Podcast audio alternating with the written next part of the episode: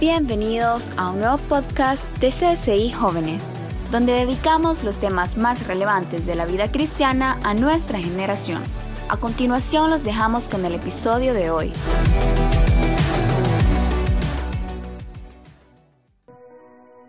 Sabes, vivimos en un tiempo, presta atención en pantalla, vivimos en un tiempo en el que el mundo, el diablo, el mundo es representado por ese no se está refiriendo al mundo geográficamente, sino que cuando tú encuentras la palabra mundo en la Biblia, muchas veces te vas a dar cuenta que se refiere a ese sistema que está constantemente yendo en contra de Dios.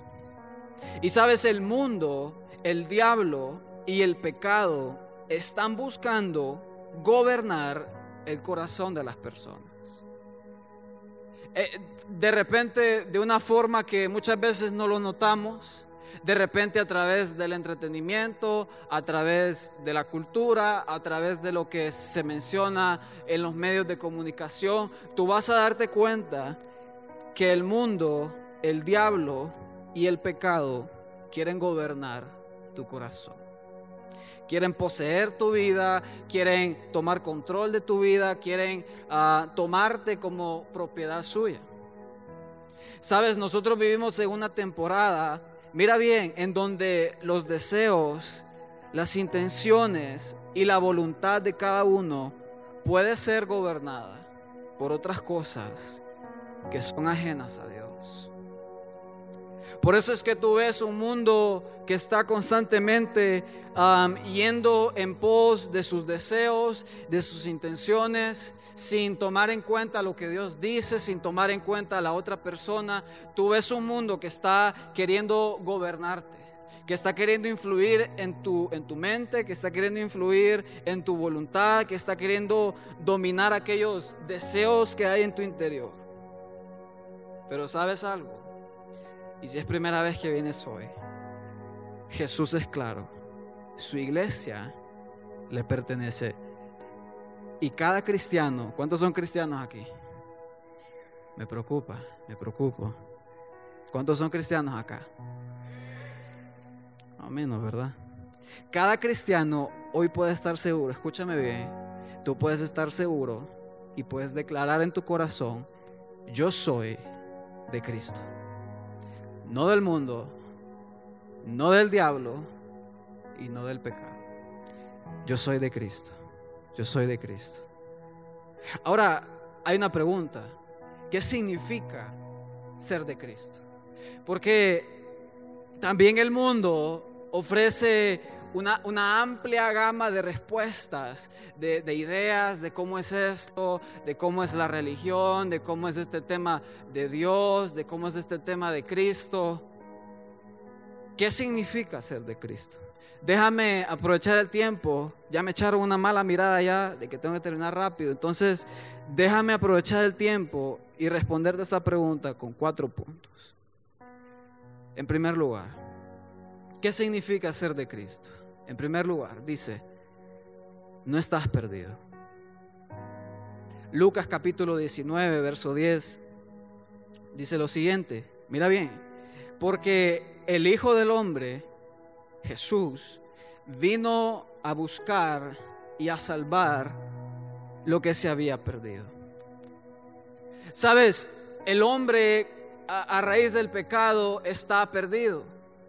Y, eso que estamos perdidos, eso, eso, eso, esa frase de estar perdidos, esa idea de estar perdidos, tiene dos aspectos. Y todo aquel, independientemente de si tu familia es cristiana, de si tú vienes a la iglesia, de en qué país naciste, si tú estás perdido, por lo menos lo estás en dos aspectos. Si tú vas al versículo, dice que el Hijo del Hombre vino a buscar. Ahora, no se refiere que, Dios no sabe dónde estás. No se refiere de que Dios, ¿verdad? Desde el cielo queda viendo la tierra y, y no te encuentra.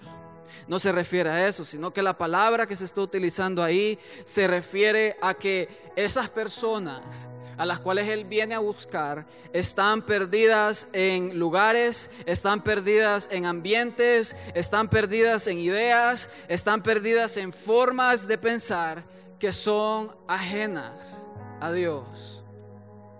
Sabes, tú puedes estar perdido en tu mente, tú puedes estar eh, siendo alimentado todo el día, todos los días por ideas que son contrarias a Dios, por posturas que son contrarias a la palabra. Por eso es que tú ves un mundo que te está casi eh, vomitando una filosofía que es totalmente opuesta a Dios. Por eso es que tú ves un mundo que tiene formas de pensar que son distintas a lo que Dios dice.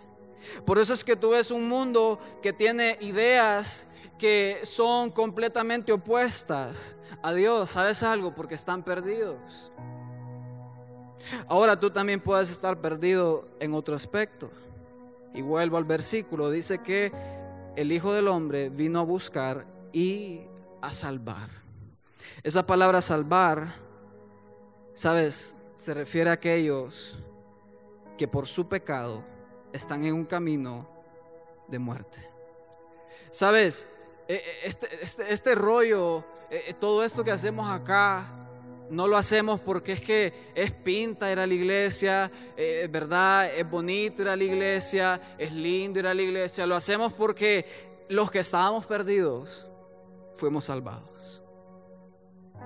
Y sabes, el que está en Cristo, el que ha creído su nombre, el que lo ha recibido, el que ha creído su palabra, el que ha creído su evangelio, el que está en Cristo, no está perdido. No está perdido en ideas, no está perdido en caminos torcidos como las personas de este mundo, no está perdido en formas de pensar que son ajenas a Dios. Y obviamente el que está en Cristo, el que es de Cristo, no está condenado a la muerte. Tú puedes venir como el chico de la obra, con, dudas, con, culpa.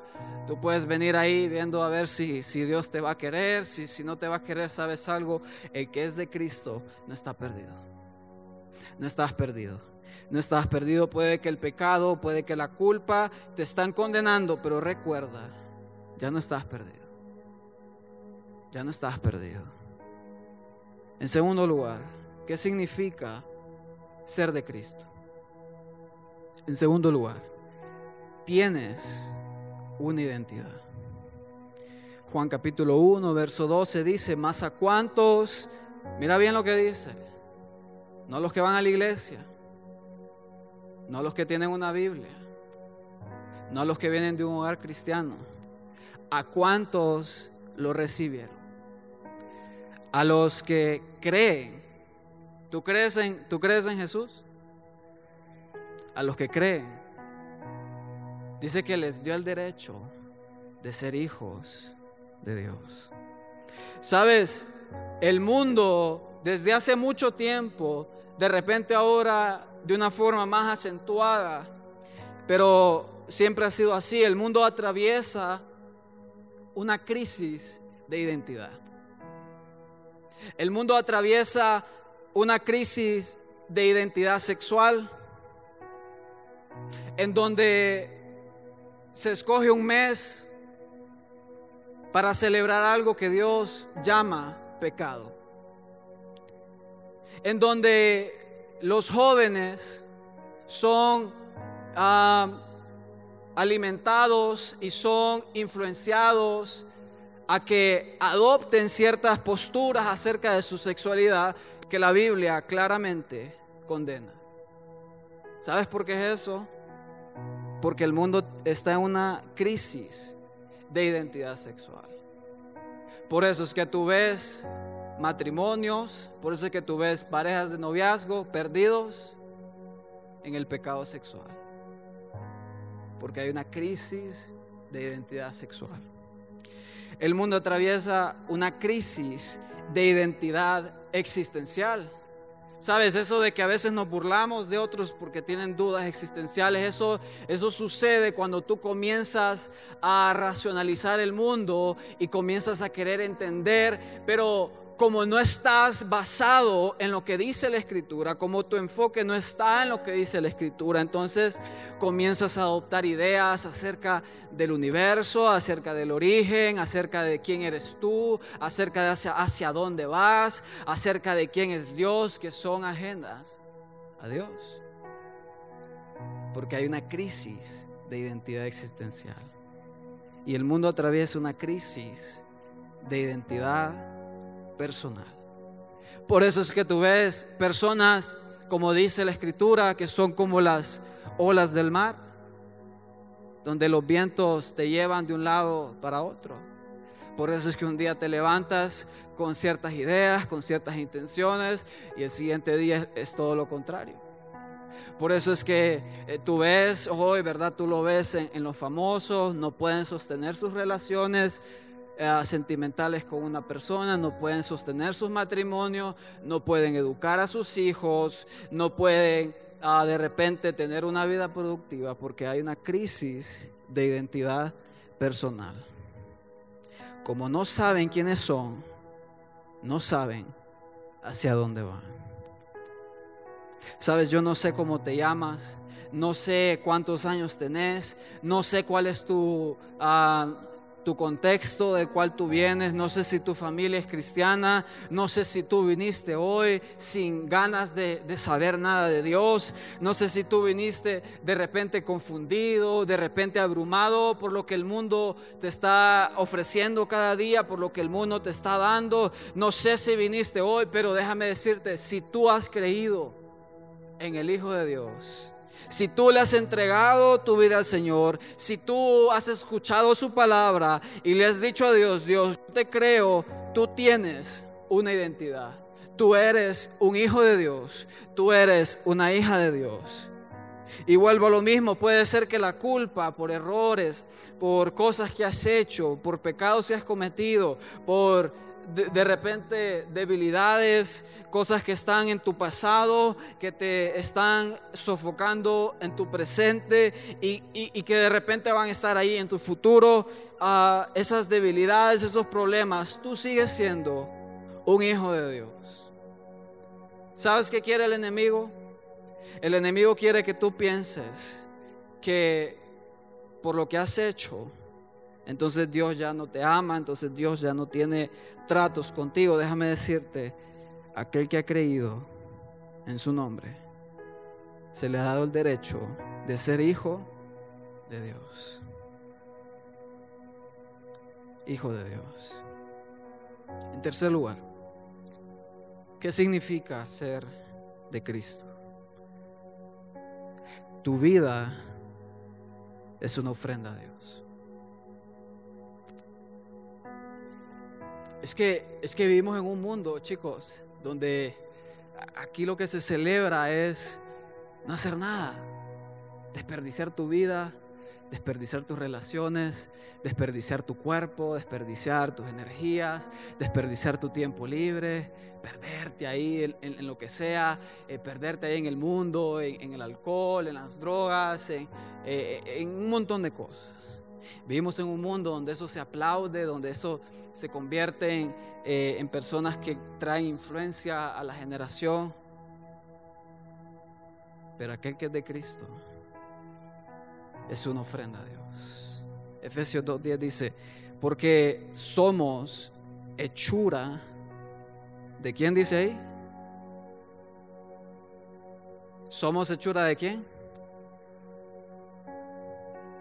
¿Somos hechura de quién? De, de, de un futbolista, de un actor, de un artista, de tu novio, de tu novia. ¿Eres hechura de quién? De Dios. ¿Y fuiste creado en quién? E, en un influencer. No sé qué es eso, pero e, en eso. E, en alguien que, que dice cualquier cosa. Somos creados en quién dice? En Cristo Jesús para buenas obras, las cuales Dios dispuso de antemano, a fin de que las pongamos en práctica. Sabes, tú no fuiste creado para vivir como quieras. Tú no fuiste creado para dar tu cuerpo a lo que a lo que a lo que dé la noche, a lo que pueda suceder, a lo que mis amigos quieran, a lo que mi novia quiera, a lo que mi novio quiera. Eh, tú no fuiste creado, joven, déjame decirte, tú no fuiste creado más que para hacer una ofrenda a Dios pero el enemigo va a venir, el mundo va a venir, el pecado que hay en nosotros va a venir y va a comenzar a hablarte, va a comenzar a susurrarte, va a comenzar a querer influenciarte y decir que, que tu vida no vale, que tú no vales, que tu cuerpo no vale, va a comenzar a darte ese, ese ánimo para hacer cosas que van en contra de lo que Dios dice. Puede que tú te veas a ti mismo como algo sin valor. Pero recuerda, los que somos de Cristo, somos hechura suya y hemos sido creados en Cristo, no para vivir atados al pecado o a este mundo, sino para buenas obras. Entonces tú tienes que comenzar a, a evaluar tu vida, ¿verdad? Tú tienes que comenzar a evaluar tu vida y ver, Señor, estoy enfocado en esas buenas obras a las cuales tú me has llamado. Estoy enfocado en, aquello que tú me has llamado a que yo viva o, de repente estás viviendo para ti. Estás viviendo para tus deseos, estás viviendo para tus placeres, estás viviendo para ah, cualquier deseo que tú tengas. Sabes, Dios nos llama hacer una ofrenda agradable y vivir luchando contra la carne y el pecado. Si tú no sabías cuál es tu llamado, aquí está tu llamado. Tu llamado es para hacer una ofrenda agradable a Dios. Amén. Número cuatro. ¿Qué significa ser de Cristo? En cuarto lugar, eres una obra en proceso.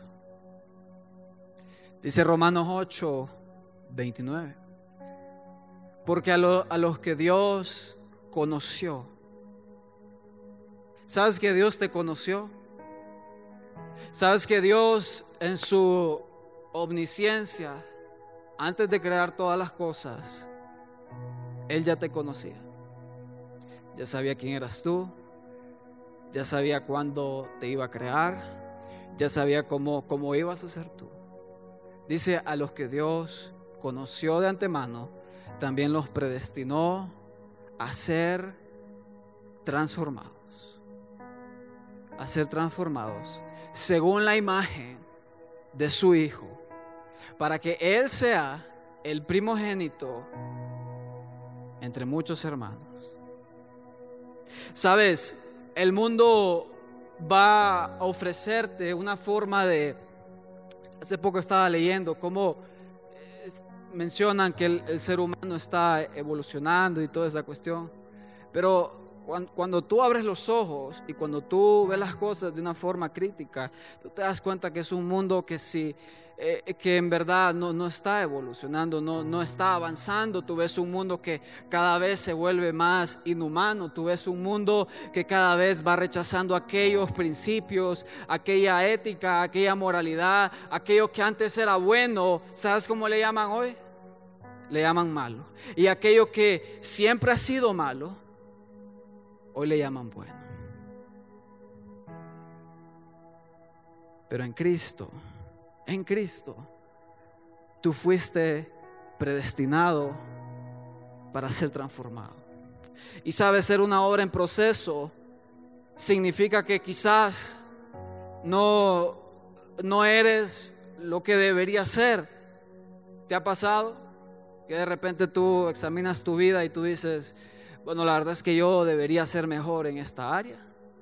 Yo debería ser más maduro en esto de repente tú no, no eres lo que deberías ser. Pero sabes algo, el que es de Cristo no es lo que solía ser.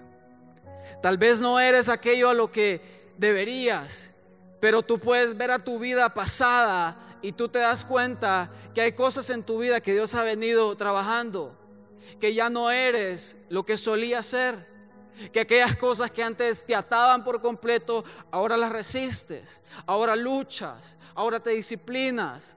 Aquellas actitudes que eh, siempre se te han criticado por ellas, ahora tú a través del Espíritu tú puedes manejarte mejor. Y sabes, estás en camino de convertirte en aquello que Dios quiere, porque tú eres una obra en proceso. Sabes, ser una obra en proceso significa que Dios tiene un plan es que vivimos en un mundo donde te dicen que no, Dios no existe, eh, eh, eh, somos nosotros, nosotros somos los dioses, así que tu vida no tiene un propósito, eres solo una persona, no, no hay nada para ti. ¿Sabes algo? Dios dice, yo tengo un plan para tu vida, yo tengo un propósito para tu vida y ser una obra en proceso significa que Él tiene un plan contigo, una idea contigo que trasciende este mundo. Significa que el pecado fue vencido. Sabes, el mundo puede decir lo que quiera. El mundo puede levantarse como quiera en contra de Dios, en contra de la iglesia, pero en esa cruz el pecado fue vencido. El mal fue vencido, el pecado que hay en tu vida fue vencido, la maldad fue vencida, solo es cuestión de tiempo.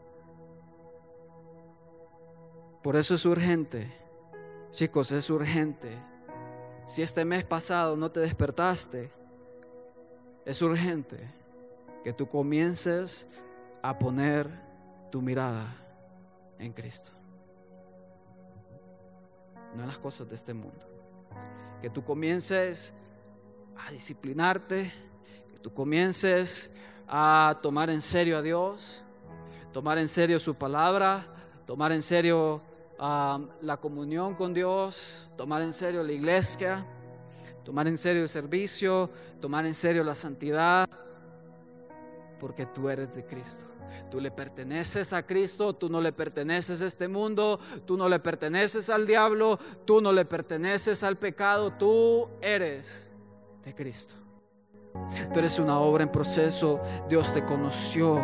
Dios te predestinó para que fueras transformado según la imagen de su Hijo. No conforme a este mundo. No conforme al molde de este mundo. No conforme al molde del pecado. No conforme al molde del enemigo, del diablo, del pecado, del mundo. Tú fuiste escogido para ser transformado. Señor, yo oro por una generación que se va a apartar para ti. Una generación no va a ser perfecta, de repente nos vamos a equivocar, Señor, pero una generación que le va a gritar al mundo, le va a gritar al mundo, le va a gritar al diablo, le va a gritar al pecado. Yo soy de Cristo, yo le pertenezco a Cristo, yo vivo para Cristo, yo sirvo a Cristo, yo soy de Jesucristo, porque Él es el Hijo de Dios, Él es mi Salvador, Él es mi Redentor, Él es mi Dios, Él es mi Señor, yo soy de Cristo. Yo soy de Cristo. Que esta generación, Señor, camine en pos de ti. Y como tú decías, tú eres el buen pastor que das la vida por tus ovejas. Y cuando tú nos llamas, nosotros vamos hacia ti, porque somos tuyos. Gracias Dios. Dale un aplauso Señor. Fuerte. Gracias Dios. Gracias Cristo. No te pierdas el próximo episodio. También puedes encontrarnos en Facebook, Instagram, Twitter, Telegram, YouTube y TikTok para tener acceso a más contenido.